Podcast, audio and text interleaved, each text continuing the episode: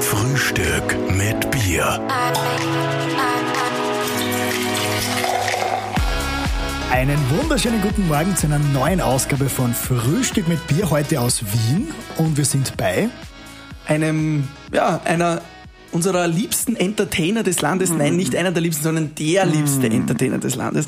Wir sind da in einem wunderschönen Kunstatelier und neben diesen ganzen Kunstwerken weiß ich gar nicht, wo ich zuerst hinschauen soll, weil er einfach so fesch ist. Das muss man echt sagen. Und das mit 49 Jahren.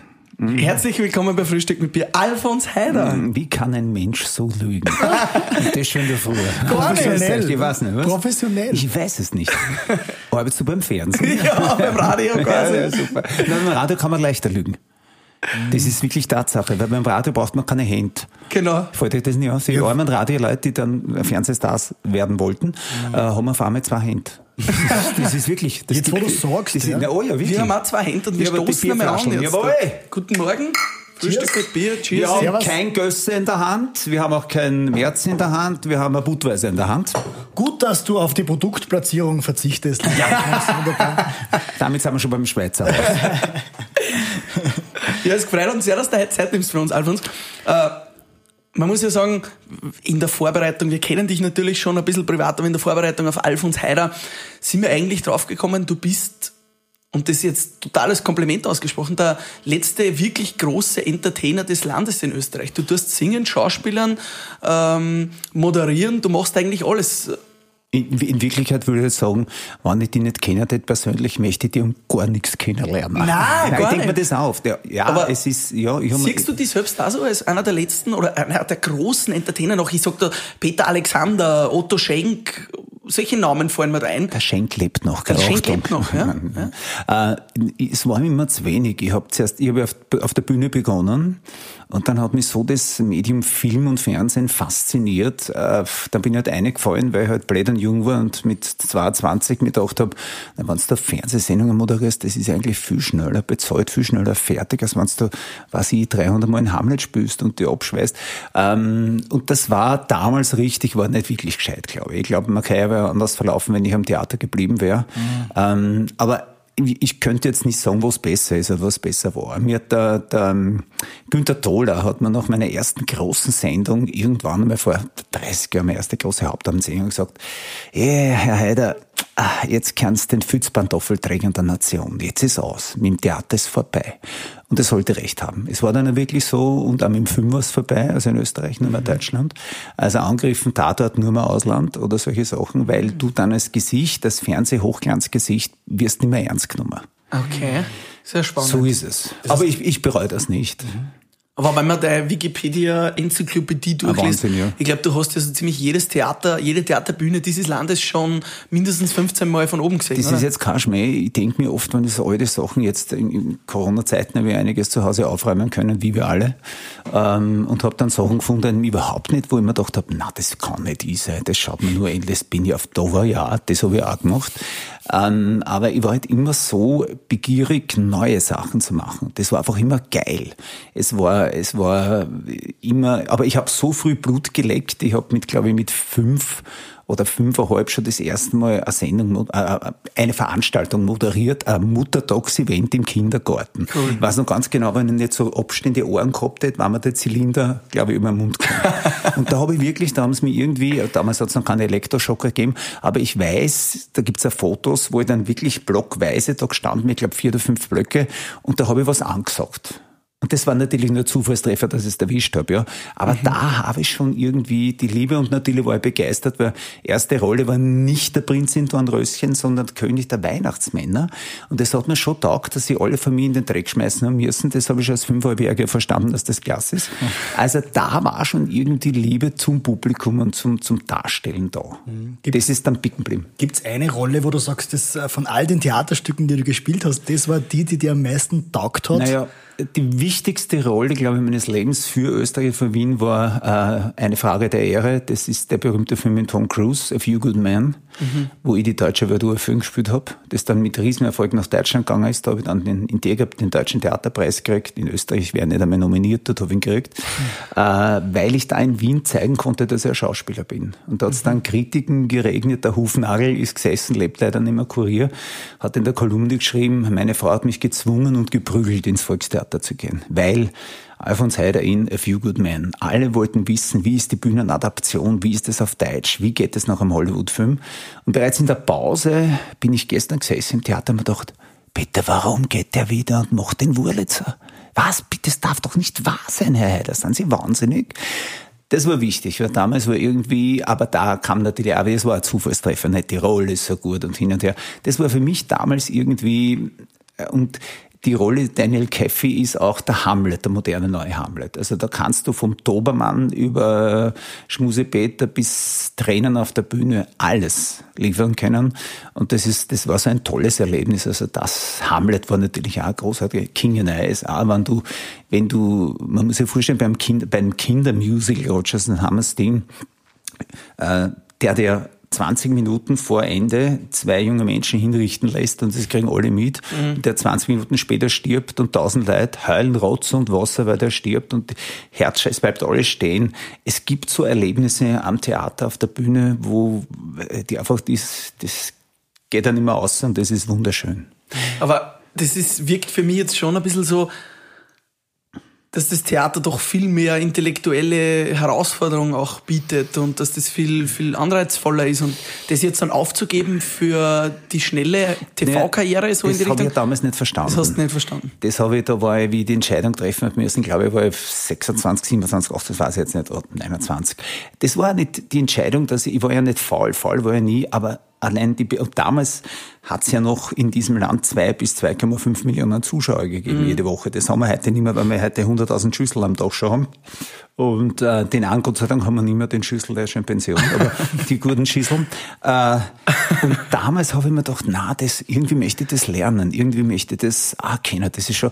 Und natürlich war auch das, das Wissen, diese, dieses Wissen, äh, da schauen auf einmal dann zweieinhalb Millionen Menschen zu. Ne? Erst wie mir das dann wirklich zu Bewusstsein gekommen ist, habe ich Angst gekriegt. Also beim ersten Opernball, wo ich dann gewusst habe, aha, jetzt sind es wirklich zweieinhalb Millionen und jetzt kannst du, da warten noch viele so abrutschen, dass du nie wieder mhm. vor diesem Fernsehsender arbeiten wirst. Und das ist nicht passiert. 26 Jahre Opernball. Aber es ist wahr, dass das Comeback in Österreich auf die Bühne nicht mehr gelingen wird. Das ist ganz klar, wenn du, wenn du mir das ein wunderbarer junger Regisseur gesagt, der Netflix hergemacht hat, sie sind einfach so punziert als Mr. Opernball und sie sind so oberflächlich und sie haben so keinen Tiefgang für die Leute. Äh, niemand wird sie angreifen, der wirklich im Theater was zu sagen hat. Das ist natürlich nach 15 Jahren Josefstadt Volkstheater, Akademietheater ist hart. Ja, ist hart und es ist Aber, ja so, so nimmt die AI überhaupt nicht wahr. Also naja, so bist du in meinem schon. Wahrnehmen nicht, dass du. Oh ja, ich war schon 15 Jahre der Handküsserkönig, aber weil ich es nicht gewusst habe. Ich habe das nicht gespürt. Das war auch die Zeit so. Es war die Zeit so, da ist ein junger, attraktiver Mann, der relativ goschert ist, aber doch wohl erzogen ist. Und ja, das hat sich dann verschoben, weil ich bin dann bissiger geworden, weil ich dann gespürt habe, dass ich das nicht mehr bin. Mhm. Dann wollte aber der Sender das Image nicht weghaben, weil du kannst nicht, dann habe ich den Wurlitzer oft moderiert, so wie ich dann langsam schon geworden bin und das geht dann nicht mehr in einer Nachmittagsunterhaltungssendung, dass da auf einmal fast Willkommen in Österreich draus wird. Nicht? Mhm. Äh, und das hat dann immer mehr so zusammengepasst. Aber es ist meine eigene Schuld, ich hätte das alles viel früher sehen können. Du hast ja gesagt, du bist äh, bissiger geworden im Laufe der Zeit. Das heißt, du traust dir auch äh, immer, oder man merkt halt, dass du dir auch traust, deine Meinung zu sagen. Du provozierst da aber gern. das muss man auch lernen. Hat dich das irgendwann auch mal zu, vor Probleme gebracht? Ja, beziehungsweise bereust du vielleicht eine Na, Aussage ganz ja, speziell? Naja, ich war vor, glaube ich, acht oder neun Jahren bei Willkommen Österreich beim Stermann Grissemann und da war es noch, dass wir nicht über schwul reden und ich bin noch nicht einmal dort gesessen, das war gleich Thema und da war ich so Hase und die haben mich dann sehr gut provoziert, ja, der Good Guy und der Bad Guy und dann ist dieser Satz von mir gefallen, wir leben in einem verschissenen, äh, verlogenen katholischen Land. Also das Katholische hätte ich mir schenken können, weil ich wollte niemanden beleidigen, der ja. Religion, das wollte ich nicht, ja. Aber verschissen und verlogen, dazu stehe ich auch heute noch. Na, da hat er sich auch gespielt. Yes, hat der Opernball gewackelt. Äh, die Freiheitlichen, danke heute noch, wollten mir den Pass wegnehmen lassen, wollten, dass ich die Staatsbürgerschaft zurückgebe. Also, äh, wenn man das umkehren würde, könnte ja meiner Meinung nach keiner, kein Politiker mehr aus deren Reihen überhaupt einen Ausweis haben, nicht einmal einen Führerschein, ja. Ähm, das habe ich äh, das war nicht provokant damals von mir. Das war einfach äh, ein Reflex, den Natürlich, ich dann habe. einfach. Und das, ich hätte ja nie gedacht, dass das solche Wellen reißt. Das war, und dann, was so komisch war, dass ich dann drei Tage später auf der Straße gehe und auf einmal äh, kleine Kinder, weiß ich nicht, die waren acht, neun, zehn Jahre, die Buben, ja, recht hast, verschissenes Land, unfassbar, die nicht gewusst haben, wer der Opernball ist oder was weiß ich. Mhm. Dann war das auf einmal, und da habe ich mir auch gedacht, das ist aber nicht gut, weil wenn du nur mehr auffällst, wenn du so aggressiv bist, äh, das ist auch nicht wirklich leibend. Und da haben wir dann wieder zurückgenommen. Äh, und wirklich provozieren tue ich eigentlich nicht. Das war mir immer, es gibt so viele Dinge, wo man nicht provozieren muss. Mein ganzes Leben hat schon so viele Menschen so provoziert, durch meine sexuelle Orientierung oder mein, mein, mein Halten zu ausländischen Mitbürgern ähm, oder Randgruppen. Äh, das hat eh schon gereicht. Das ist eh schon äh, Provokation genug man muss natürlich auf die Partner aufpassen. Ich würde zum Beispiel nie, und das war es der ORF, nie den ORF blamieren. Ich würde nie bei einem Opernball oder bei einer Starnacht oder bei Licht ins Dunkel meine persönliche Meinung in den Fall. Das ist nicht mein Job. Mhm. Das darf ich nicht. Hier kann ich sagen, was ich will. Aber äh, dort ist es nicht mein Job. Ich bin nicht der Wolf. Äh, das ist der Wolf und Stermann Grissemann sind Stermann Grissemann. Ich war, ich war auf einer anderen Schiene. Aber ich habe dann erlaubt, langsam aber sicher wieder mehr so zu werden, wie ich wirklich bin. Und das war nicht so einfach. Wie, wie ist das gewesen? Ich stelle mir das schwer vor in diesem Zwiespalt.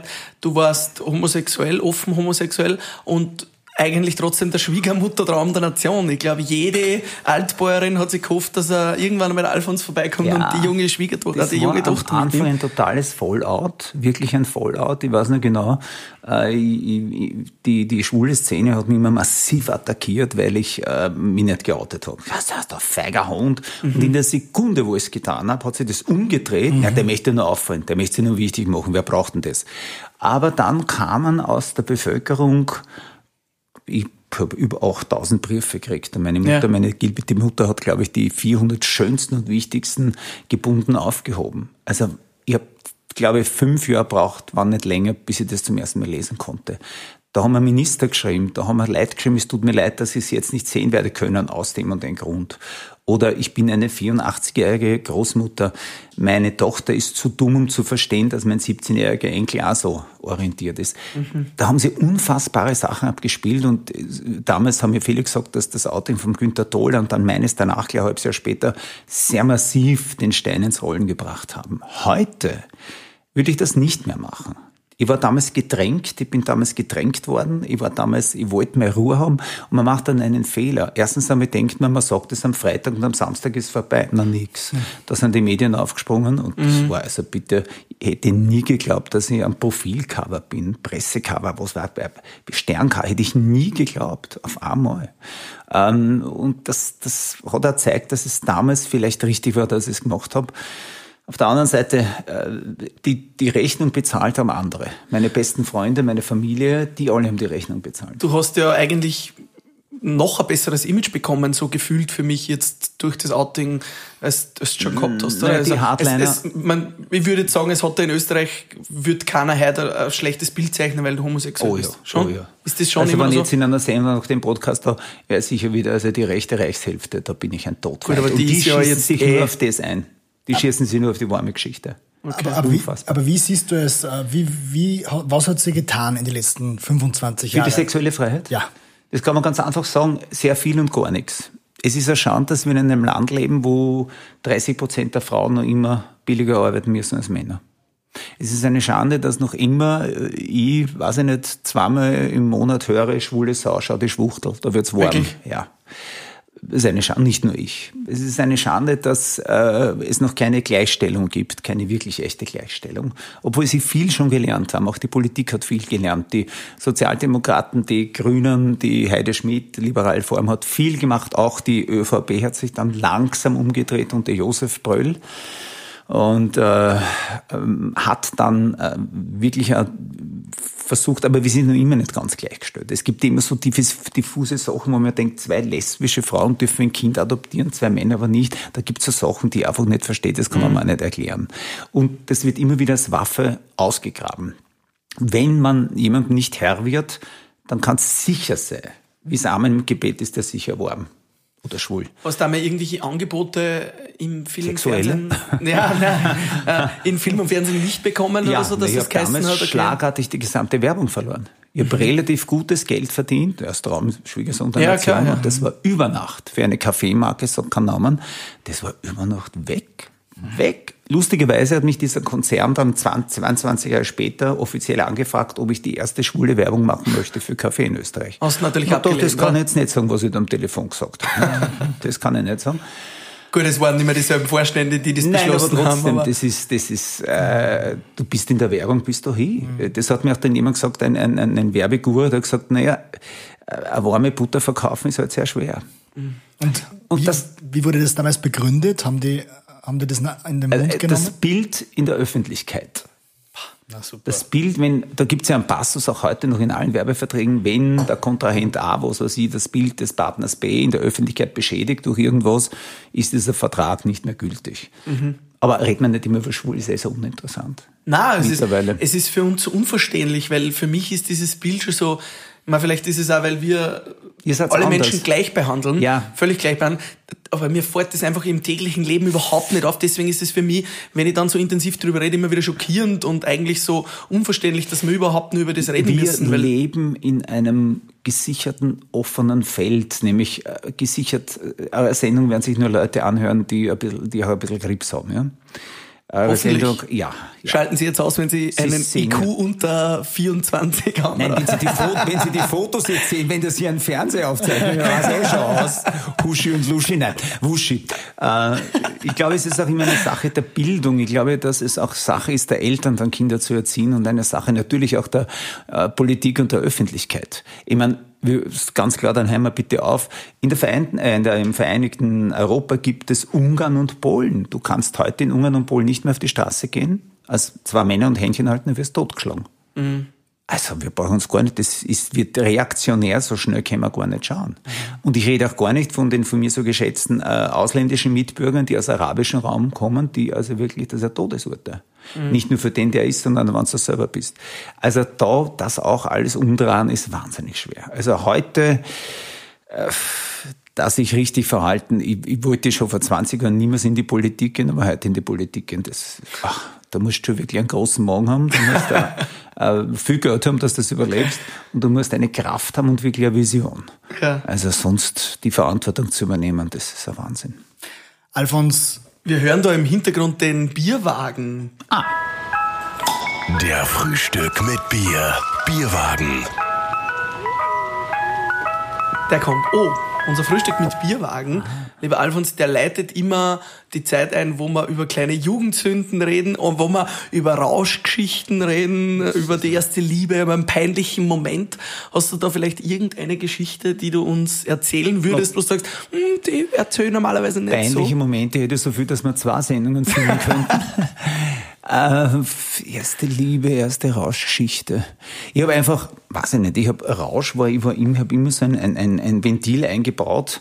Wenn ich merke, es ist zu viel, äh, dann schalte ich das ein und, und es ist nichts mehr. Ich weiß noch ganz genau, dass ich einmal bei einem Mykonos-Urlaub, weiß ich nicht, wie heute da war, 23, 24, das weiß ich noch ganz genau, ähm, irgendwie in irgendeiner Disco dann ähm, vergessen habe, wie und was. Ich weiß noch, dass ich dann irgendwie sieben Stunden später in einem völlig fremden Bett, in einem völlig fremden Hotel munter worden bin. Und das Überraschende war in meiner hübschen Blondine. und das noch Überraschende, ich weiß noch ganz genau, ich habe keine Unterwäsche mehr gehabt, sondern ich habe dann meine Unterhosen gesagt, das war so her, sie war Schwedin, bin noch immer befreundet mit der Dame. Äh, sie hat ihren Bruder verloren, äh, ihr Bruder war schwul, also so war das irgendwie. Und wie munter waren wir, war der Bruder offensichtlich gerade Frühstück holen. Also das war einer meiner, wo ich immer wirklich dachte, was der, du denkst da, so einen Kopf, boah, und dann bildhübsches Mädel neben dir und dachte, ah gut, aha, ist wieder was passiert. Mal so, was Neues. so betrunken warst du. und dann schaut mich die an und denke, und dann will mir langsam anziehen, denke ich mir, dann warst du schwerer Kopf, dann denkst du, ich habe doch, ich doch hin ohne Unterhose. Dann habe ich die Unterhose nicht gefunden. Das war großartig. Ne? Also das war einer meiner, das war einer, wo ich mir dachte, da habe ich beschlossen, nein, so viel Alkohol kann es. Damals gab es noch nicht, Gott sei Dank, diese depperten K.O.-Tropfen, solche Sachen. Ne? Das hat's damals, Gott sei Dank, haben wir das alles noch nicht gehabt. Du, du hast uns ja mal, ähm, wie, wir, wie wir dich gefragt haben nach dem Geheimnis deines guten Aussehens, hast du uns als Trick verraten, unter anderem, dass du immer nach einem Gläschen Alkohol auch ein Gläschen Wasser trinkst. Das ist das Bier. Ja. Das ist das Wasser, Moment. Das merken wir uns jetzt alle mal, oder? Man kann es auch man es auch anders interpretieren, aber äh, das erste war Bier, das zweite war wirklich Wasser und das stimmt wirklich. Das ist, du hast zwar, wie soll ich das sagen, du musst deine Gesellschaft sicher öfter verlassen, wenn du dann dreieinhalb Liter Wasser trinkst an einem Abend, aber am nächsten Morgen geht's viel besser. Und wie ist es so, wenn man dann halbwegs nüchtern sozusagen am Opernball um fünf in der Früh äh, herumgeht? Was sieht man da alles? Na, halbwegs nüchtern. Du, ich bin, wir starten da meistens immer schon um 14 Uhr und du bist am nächsten Tag um drei in der Früh. Da hast du, interessiert dich eigentlich gar nichts mehr außer das Bett. Da möchtest du eigentlich nur mehr ins Bett gehen. Mir gefällt immer dann so ab drei dort äh, die Wildheit der Jugendlichen.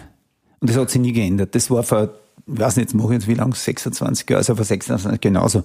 Wenn die Kids dann wirklich den, den Ballsaal erstürmen und so, und wenn, wenn, wenn dann die Krönchen herumfliegen und so. Also Die Kameras ist ein bisschen ausgeschaltet werden. Das, ja, naja, leiten, leiten, naja, ja, aber die gehen ja auch mit drauf für die Nachfolgesendungen, nicht?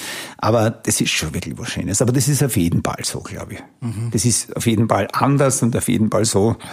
Das ist, ich bin da völlig, ähm, ich habe immer ein Prozedere, egal welche meiner Kollegen das waren, dass wir immer dann uns um zwei getroffen haben, um, äh, wie hat der, der wunderbare deutsche Entertainer, dessen Name mir jetzt nicht einfällt, Harald Junke, dem ich versucht habe, zwei Wochen beizubringen, ein Eitrige, ein Hülsen und ein Bugel.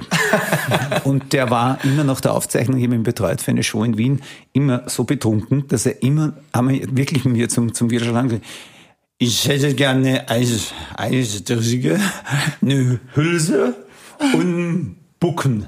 Also es nicht ausgebracht. Ja.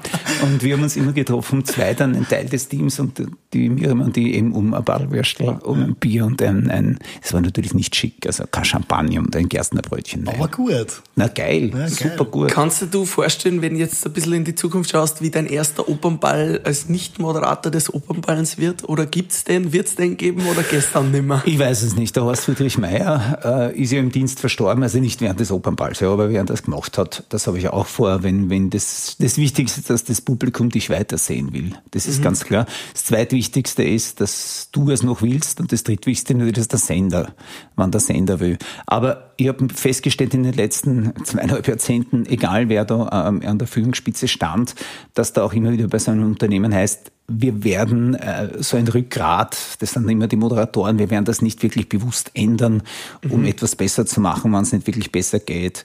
Irgendwann einmal wird es schon sein, aber da habe ich, wir Männer haben ja da eher ein Glück. Wir werden ja weniger ausgetauscht als Frauen, weil die optischen ähm, Du wirst ja immer hübscher mit gegeben- zunehmendem Alter. Vielleicht interessanter. Ja, vielleicht interessanter. Ich war gestern in einem ähm, Haus des Lebens in Wien, weil ich eine Marathon, also acht Konzerte in vier Tagen habe, äh, für hunderte von Pensionisten in so in diesen Pensionistenhäusern, Cool. die einfach jetzt nach zwölf Wochen in den Garten dürfen und die singen dann die großen Hits. Ma, klasse. Und ich mache gestern ein Foto oder vorgestern, dann haben mich schon so drei Damen im Rollator ein, eingeholt. Und dann kommt eine 87-Jährige, wie sie außerstellen, und sagt, ma Herr Eider, ma, also ein Jahr jünger müssten sie sein, dann hätten sie schon ein Problem mit mir. Da habe ich dann so gelacht, ja. Und dann habe ich gesagt, er hat gesagt, nein, nicht, weil schön waren sie ja immer. Aber jetzt sind sie auch interessant. Und das stimmt schon. Das ist, war ja der Vorwurf Eitelkeit, ihr seid ja auch sehr attraktiv. Da macht gerne was magst du zum Trinken? Da stoßen wir gleich ja, von dir ich nicht geredet. Da ist er wieder, der Alfons. Wie Die lieben. Wuschi kennen ja noch, die kennen ihn noch. Äh, Was? Nein, vom, vom, vom Bad. Vom Bodner, vom, vom Bodner? vom Schwimmbodner. Ah, da, ja. Vom Schwimmbodner. Ja, ja. Was du das gesagt ich hast, kann der nicht mehr- da sein. Ganz ah. Der kriegt jetzt einen roten So, das Kopf. gleich. Wenn das deine Mama hört, oi. Äh, ich bin auf das jetzt gekommen. Achso, ja. Äh, ich glaube schon, dass das einen, einen Unterschied ausmacht. Äh, Der Hans Holt hat mir, das wird, wird eigentlich nichts mehr sagen, das war einer der begnadetsten österreichischen Schauspieler, hat über 100 Filme gemacht. Hans Holt, eine ganz berühmte Stimme auch.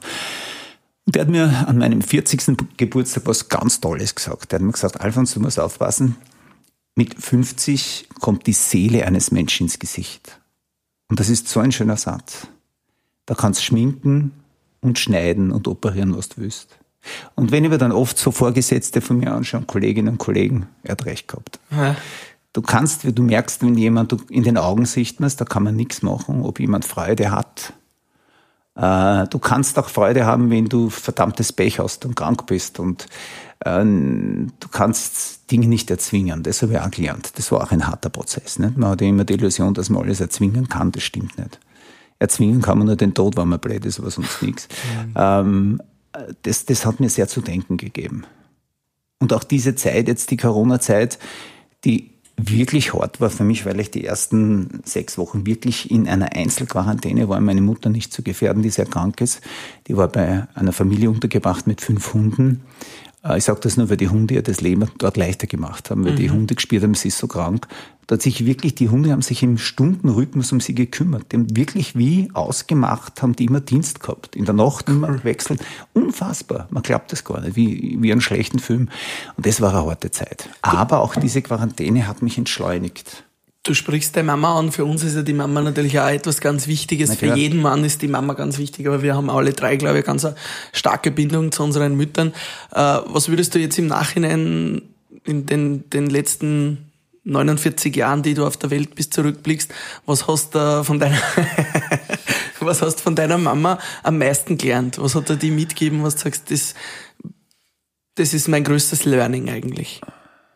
Ich glaube, ähm, zwei Sachen. Eines ist gut, eines andere schlecht. Ähm, verletzbar zu sein, und zwar sehr verletzbar zu sein. Das gehört aber zum, Mensch, zum Menschlichsein dazu, das hat mir meine Mutter beigebracht. Und die unfassbare Kraft, was die in ihrem Leben mitgemacht hat und für Dreck erlebt hat und Krankheiten gehabt hat und jetzt am Tag 17 Tabletten essen muss, um zu leben. Ähm, das ist schon toll. Also diese Kraft, das, das habe ich von meiner Mutter.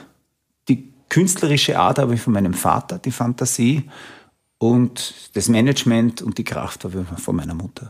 Und der Mix aus beiden, der macht die Der ist natürlich ziemlich unschlagbar. Ja, ja. ja. Und das ist das Einzige, was mir weh tut, weil ihr habt ihr habt es ja noch in der Hand oder vielleicht ist schon so weit und ihr wisst es nicht. Das war eine Bosheit von mir, liebe Hörerinnen und Hörer. äh, das wird einmal aussehen mit mir. Ihr werdet vielleicht noch Kinder haben. Das ist, sehe ich jetzt schon an meinen Neffen einen Unterschied. Wenn dann etwas weitergeht, das ist schon was anderes. Das habe ich jetzt auch meiner Mutter geglaubt, wie sie wieder mit geredet hat mit mir. Siehst, du hast nie verstanden, warum ich so traurig bin, dass ich keine Oma geworden bin. Äh, weil Du hättest dein Talent ruhig weitergeben können. Äh, Das ist, das ist das wirklich, würde ich sagen, das Einzige, was ich bereuen würde in meinem Leben, dass das halt nicht möglich war oder dass das. Und ich war immer dagegen. Ja, das ist im Raum gestanden, weil, Damen, Mädchen genug hätte ich gehabt. Na, Ich das klar. Ich möchte ein Kind haben aber, aber wäre das für dich im Raum gestanden, ein Nee, ich Kind zu adoptieren? Bis oder? ich 40 Jahre war, habe ich mich doch selber nicht mehr ernähren können, den Beruf. Nein, es ist so. Okay. Das ist ja Wahnsinn. Das Glaubt ist ja man es. ein Hungerleider. Na, aber das ist doch heute auch noch für die ganzen Jungen ein Hungerleider-Job, bitte. Ist doch ganz ehrlich. Jetzt, also eine botscherte Krise, meine, so eine große Krise wie die und 120.000 Menschen in Österreich sind existenzbedroht, nämlich alle, die kulturschaffend sind, Ja. weil man auf uns vergessen hat. Aber das war immer so. Deshalb sitzen wir jetzt auch da, Ja, sonst nein, wären wir jetzt, sonst wir sonst wären wir jetzt auch gerade irgendwo auf einer großen Bühne unterwegs, Nein, hoffentlich auf einer gemeinsam. großen Bühne nicht. Montagnachmittag. Ihr zwei wart sicher im Babylon von After, After Snack. Und ich hätte irgendwie proben irgendwo. Äh, Das ist schon äh, das ist schon, wir haben zwar den schönsten Beruf, aber auch den, den schlimmsten Beruf der Welt. Das glaube ich auch. Mhm. Ähm, und wenn man da, aber die, wie gesagt, die Liebe dazu habe ich von meinem Vater. Und beide, Mutter wie Vater, und deshalb glaube ich, bin ich dabei geblieben, haben mich nie gedrängt. Im Gegenteil, die haben mir immer abgeraten. Künstler zu werden. Meine ja. Die haben immer, nicht mit Gewalt, aber es gibt ja so Eltern, die die Kinder so vergewaltigen, wo, wo Gott, da noch auftritt und da auftritt und dieses, als Moderator hat mir das immer so weh, man so Wunderkinder dann und das sind kleine dressierte offen. Mhm. Und du brauchst nur einen Schalter umlegen und das passiert so auf, auf diese Zehntelsekunde genannt. Das ist Wahnsinn. Und die Frage immer von mir, hast du einen Freund? Nein, ich habe keine Zeit. Oder was magst du am liebsten in deiner Freizeit? Üben. Also das ist, das habe ich Gott sei Dank nie gehabt. Also meine Eltern haben das nie gemacht. Das ist ja der Grund, warum ich sicher so hängen geblieben bin. Was hast du in deiner Freizeit immer am liebsten gemacht? Viele Sachen. Ich habe gern sämtliche Viecher auf der Straße eingefangen oder auf der Wiese und heimzahlt. Ich wollte immer die jetzt, was ich Lurche und ich weiß nicht, halb tote Fägeln anzahlt habe, das war ein Wahnsinn. Lurche? Alles, ja, wirklich. Irgendwas, was ich halt erwischt habe. Ja, das war schon so, Wissenschaftler war schon ein bisschen, mhm. Ähm, und Tiere waren immer also mein, mein Fable. Das habe ich immer. Also, äh, Zoos auch natürlich, aber bis man dann weiß, das ist halt ein großes Gefängnis. Heute ist mhm. es nicht mehr so, weil heute, wenn es die nicht mehr gab, gab es keine Eis mehr am Bald, nicht Eisbären mehr oder so Sachen. Alles sehr schwer. Also das habe ich mal. Oder jetzt so als erwachsener Mensch sitze ich wahnsinnig gerne, wenn ich im Ausland bin, wo mich keiner kennt, irgendwann ein Café auf und schaue mir nur stundenlang Menschen an. Ich kann wirklich stundenlang sitzen, mir Menschen anschauen. Jetzt haben die Menschen die Tiere sozusagen. Äh, ja, wir brauchen nicht mehr lang. Das ist ja das, das haben sie ja jetzt in der Corona-Krise die Tiere in den Zoos teilweise so äh, verändert von der Persönlichkeit her, weil sie quasi ja wieder wie unter wilden Zuständen teilweise leben, weil sie ja keine Zuschauer mehr haben, die den ganzen Tag begutachten. Also, da muss ich ein bisschen kontrollieren. Man weiß, dass die Hälfte aller Tiere das nicht realisiert. Okay, dass sie von Menschen also ich habe eben einen Bericht gelesen, dass Aber es gibt die Intelligenten, die Primaten hat, natürlich, ja. die Primaten offen, die Primaten sind alle natürlich, das ja. die Tiere, die, aber so, so Reptilien, so Sachen, die sind, die haben das alles ja. nicht so wirklich, auch die Fische haben nicht wirklich so, außer Flipper vielleicht, nicht? Mhm. Aber es reicht ja schon, dass der, das Triest so sauber ist, das Wasser, wann stimmt, dass dort wieder Delfine einschwimmen in den cool, Hafen, wenn es stimmt. Und äh, dein Lieblingstier sind ja Elefanten. Ja. Das werdet ihr wissen. Du, du sammelst auch ganz viele Elefanten. Warum ist der Elefant dein Lieblingstier? Weil ich vor... Hältst du jetzt einmal einen Elefantenabstand, Baby-Elefanten? Ja, unbedingt, unbedingt, ja. Unbedingt. Äh, weil ich vor 40 oder vor 35 Jahren eine Sendung gemacht habe für den ORF, äh, Tier mal 4 und in dem Zusammenhang die Nonja kennengelernt habe, das war diese malende Orangutan-Dame aus Schönbrunn, die leider tot ist, die da ums Bilder verkauft, schon bis um 5000 Euro von ihr. Und kennengelernt habe ich Jumbo, das war die größte Elefantenkuh. Und Elefanten sind ja äh, Herdentiere. Und innerhalb von einem Jahr haben die in Schönbrunn von sechs Elefanten fünf verloren. Und dann ist die alleine da gestanden und hat dann Familienmitglieder gesucht. Und ich bin in einem Jahr wirklich ein, ein Nebenelefant wurden von denen, von ihr. Die hat mich wirklich, das ist natürlich nicht, nicht ungefährlich, waren viereinhalb Tonnen dich so begrüßen, das heißt, du auch vier Tonnen. Aber es war die schönste Freundschaft meines Lebens. Ich bin ausgestiegen aus der U-Bahn in Hitzing und die hat schon zum Trompeten angefangen. Wirklich? Unfassbar. Also da gibt's ja tolle Bilder und ich habe da wirklich, ich war da wochenlang jeden Tag drinnen und das heute alles verboten. Du hast keinen Körperkontakt mehr, weil es gefährlich ist. Gab ja auch einen Todesfall ähm, weil es natürlich wüde Viecher sind, aber das, das ist einfach, da habe ich so eine Liebe, weil so eine dicke Haut äh, und, und so eine Gewalt und so eine Kraft, aber so sensibel gleichzeitig. Das und du sammelst ja diese Elefanten auch in kleinen Porzellanfiguren? Ja, ich habe, aber muss ich auch gleich sagen, von meinen 3500 mich fast von allen getrennt, an Kinder geschenkt, an Heime geschenkt, weil es einfach zu mühsam war und habe mir von den 3000 die 100 wichtigsten persönlichen Geschenke behalten. Äh, es war auch nicht mehr zu machen, das zu putzen. Das mhm. musst ja dreimal mehr putzen und da putzt er Wochen, wir Alfons, reden wir noch ein bisschen übers Fernsehen. Wie ich auf die Welt gekommen bin, da hast du gerade den Helmi moderiert. Augen auf, Ohren auf, Helmi ist da. Ja, genau. Glaub, 40 Jahre ist das jetzt her? Ey, ich bin 35, Schatz. Nein, nein, nein, nein, der Helmi hat vor kurzem 40-jähriges ja, Jubiläum gehabt. Ja, ja, da war ich aber noch nicht. Ich bin erst später eingestiegen. Okay. Ich bin erst, glaube ich, ich bin erst... Äh, Ausschaut das wie 40. Ich bin erst vor 30 Jahren bin ich eingestiegen. Das wird schon stimmen, ja. Und dann habe ich es acht Jahre mhm. gemacht. Mhm. Also, und mit 89 haben wir gelesen, also 1989 bist du zum ORF gekommen, das war mein Geburtsjahr.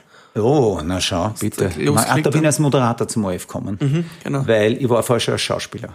Als Schauspieler war ich als Moderator, das stimmt, habe ich 89 begonnen. Genau, und jetzt bist du eben diese, diese lange Zeit bereits beim Fernsehen. Das hat sich ja mittlerweile extrem entwickelt. Äh, wo siehst du die Zukunft des Fernsehens? Gibt es in zehn Jahren noch... Äh, Auf jeden Fall. Auf jeden Fall. Und zwar nicht nur, weil ich äh, gut davon gelebt habe eine Zeit lang, äh, sondern weil die schnellen, die modernen Medien heute ähm, alles sind, nur halt manchmal in der Qualität nicht so, wie wirklich dann große Fernsehproduktionen sein können. Das ist auch der Grund, warum die wirklich großen, guten Fernsehproduktionen noch immer Millionen Zuschauer haben. Und Ereignisse, es ist ein Unterschied, ob es da etwas, gut, heute kann man ja schon so ein kleines Bild auf die Wand werfen, live auch, irgendwas, was im Internet ist. Aber äh, es ist ein, es muss einen Grund geben, dass heute noch eben, und das ist völlig unterschiedlich, ob das eine Dokumentation ist, ein Unterhaltungssender oder ein Staatsbegräbnis, da gibt es dann auf einmal wieder, weiß ich nicht, 80 Prozent der Leute, die zuschauen. Aber wieso gibt es dann so große Geschichten wie, also unser Vorzeige-TV-Sendung unserer Jugend war einfach immer Wetten das. Wieso gibt es solche ganz der großen Geschichten immer? Moderator und das Format ein bisschen verändert haben. Der Gottschalk hat wirklich nicht mehr wollen, das hat man gespürt. Der Lanz war kein Nachfolger. Na, der absolut, Lanz ja. ist ein, ein guter Plauderer, ja, aber der war kein Gottschalk. Und es war fast schon alles da. Ich war zweimal in der Außenstelle beim Gottschalk. Ich werde nie vergessen, in Wien, wo ein Bagger auf einen 80 Meter hohen, so eine schwere Leiter aufgekreuzt ist, der nicht angehängt war, ein Bagger, ein normaler Bagger und wieder oben. Und das hat funktioniert. Wahnsinn. Du hast alles schon gehabt. LKWs, die über Eier gefahren sind, ich weiß nicht was, alle Stromschläge, du hast alles gehabt. Und das wird sich ein neues, werden sich wieder neue Formate finden. Aber es ist, ich, ich, erstaune, äh, die Leute vertrauen zum Beispiel, und zwar weltweit, äh, den Informationen über Fernseh- und äh, Informationssendungen mehr als dem Internet. Und das ist auch deshalb so, weil im Internet natürlich und in, in den sozialen Medien halt einfach so viel Scheiße und Fake und schwarze Löcher sind. Es muss ein Grund haben, warum drei Millionen Zuschauer dann bei einer äh, Corona-Sendung im ORF zuschauen. Nicht? Oder bei den, bei den Tagesnachrichten jeden Abend zweieinhalb Millionen. Das, das ist die Antwort, weil das noch immer eine Frage der Qualität ist. Was moderiert ein Alfons Heider in zehn Jahren? Gibt es irgendwie einen Exit-Plan, dass du sagst, na, da gehe ich in Pension, da mache ich gar nichts mehr?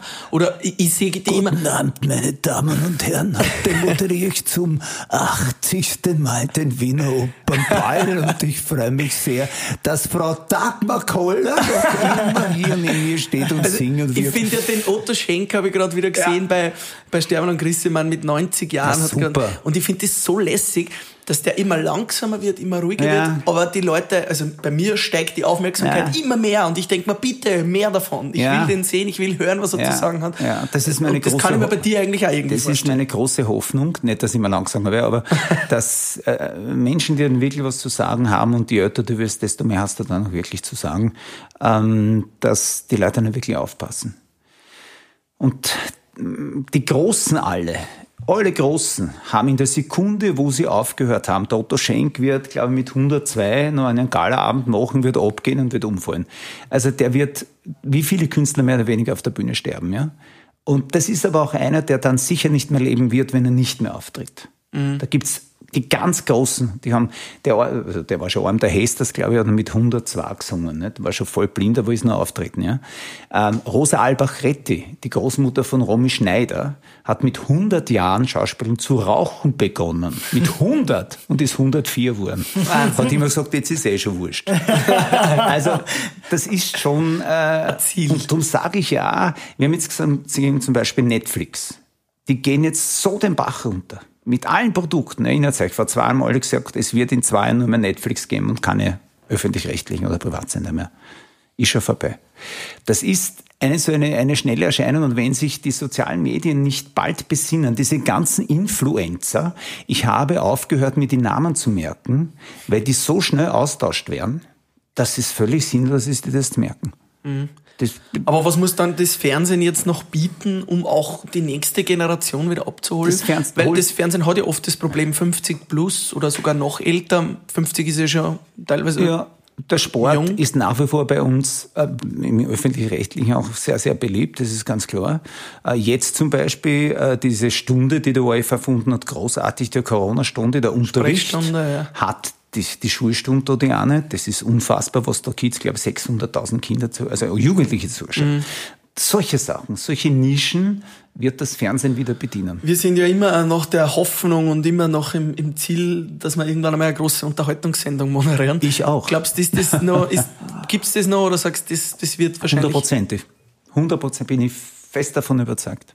Also du meinst, es wird einen, einen Gegentrend jetzt Es wird, geben? natürlich. Vor, ich weiß noch ganz genau, vor zehn Jahren sind wir mit zusammengesessen und haben gesagt, naja, den Opernball wird es nur ein Jahr geben. Das interessiert ja keine Sau mehr. Steigende Zahlen. Äh, Und das ist wirklich keine moderne Sendung. Ne? Das kann man nicht wirklich behaupten. Starnacht am Wörthersee mache ich jetzt auch schon seit zwölf Jahren. Ihr kennt die Sendung sehr gut. Haben wir alle gesagt, naja, jetzt haben es 300.000, jetzt haben wir 600.000 steigende Zahlen. Ähm, das ist, es gibt Formate, die ein, eine Eigendynamik haben, die dann eigentlich auch, äh, und die, die werden dann auch wieder Tatort.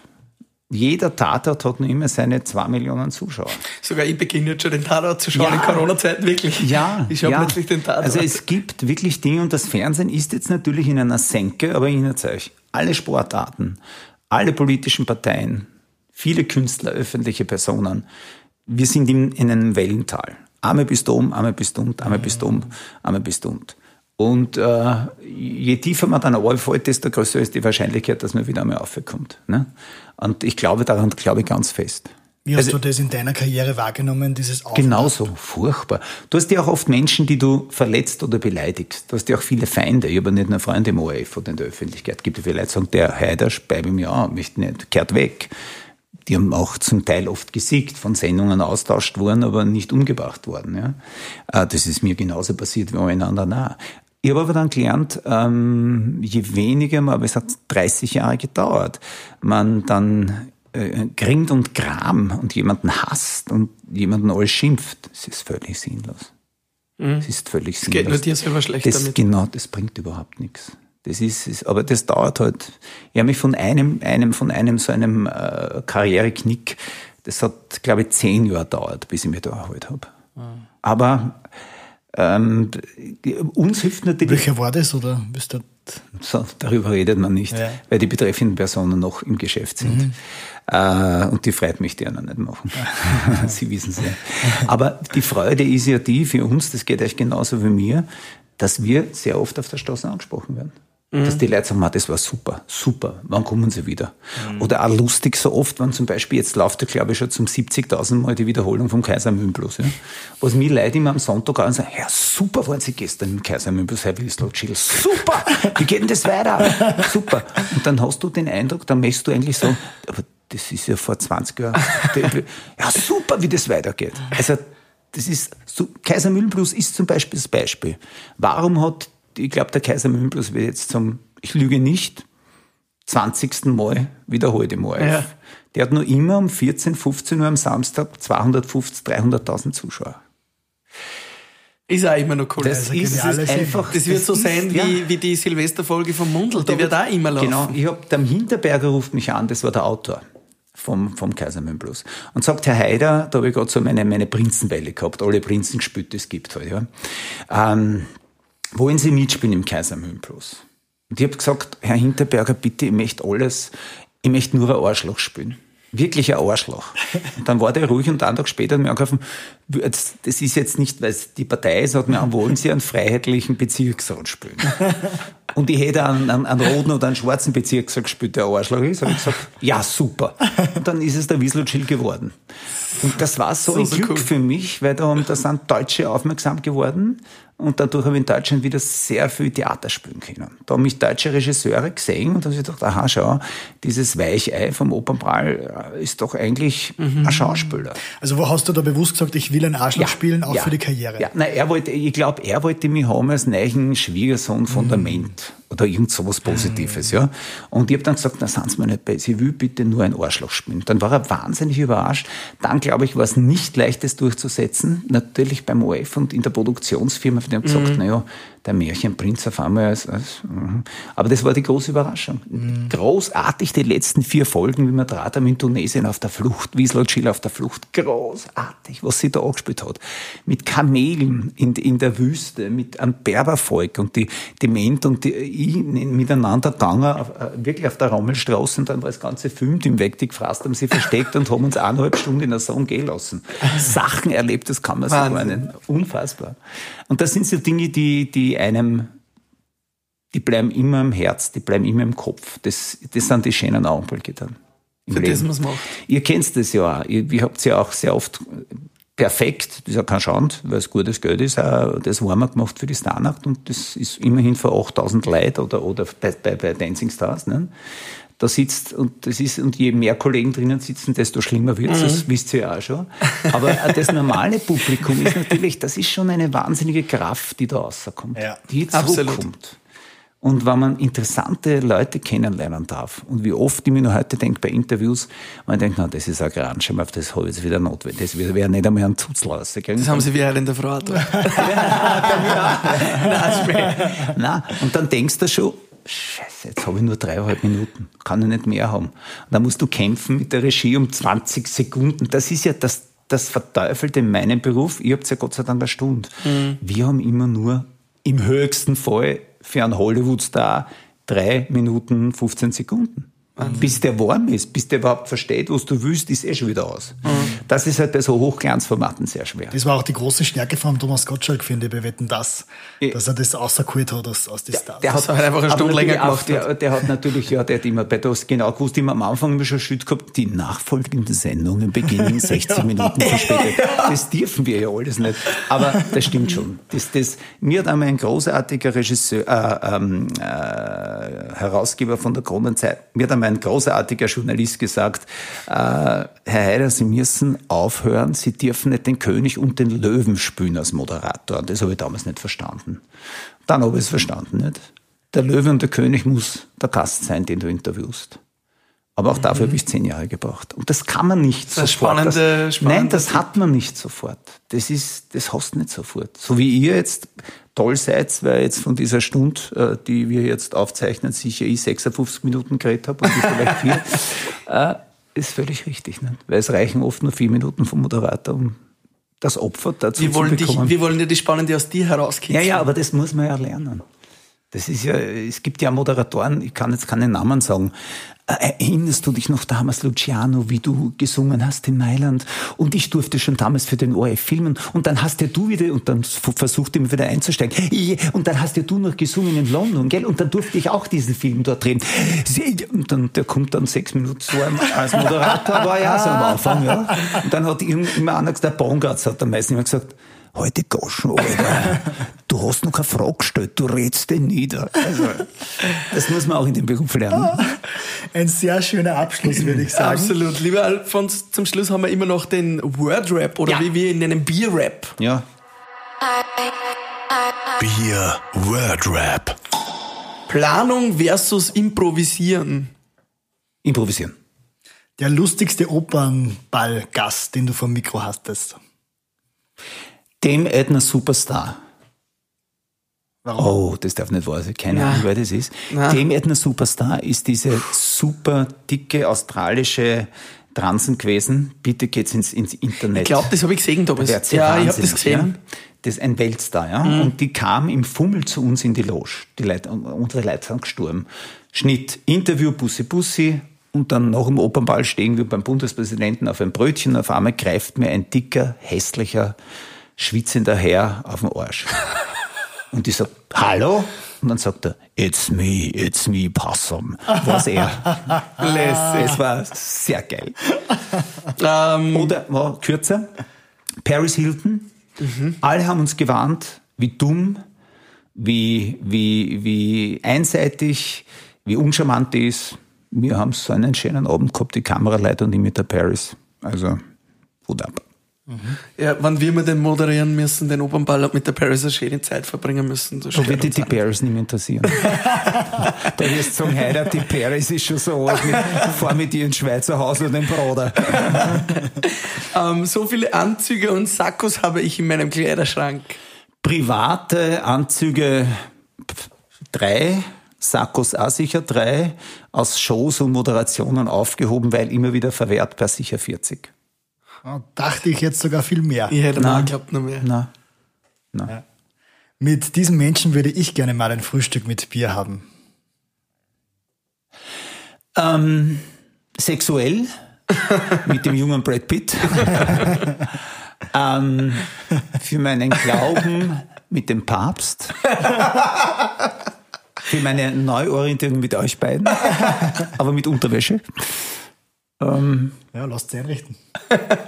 und hoffentlich noch viele, viele, viele Frühstücke mit meiner Mutter. Das wünschen wir dir. Eine, einen schönen Gruß an dieser Stelle an die Mama. Und wir bedanken uns für dieses So tolle Frühstück mit Bier. Danke dir. Leibwand. Bis Danke zum nächsten Mal. Alfons. Wiederschauen. Bis bald. Frühstück mit Bier.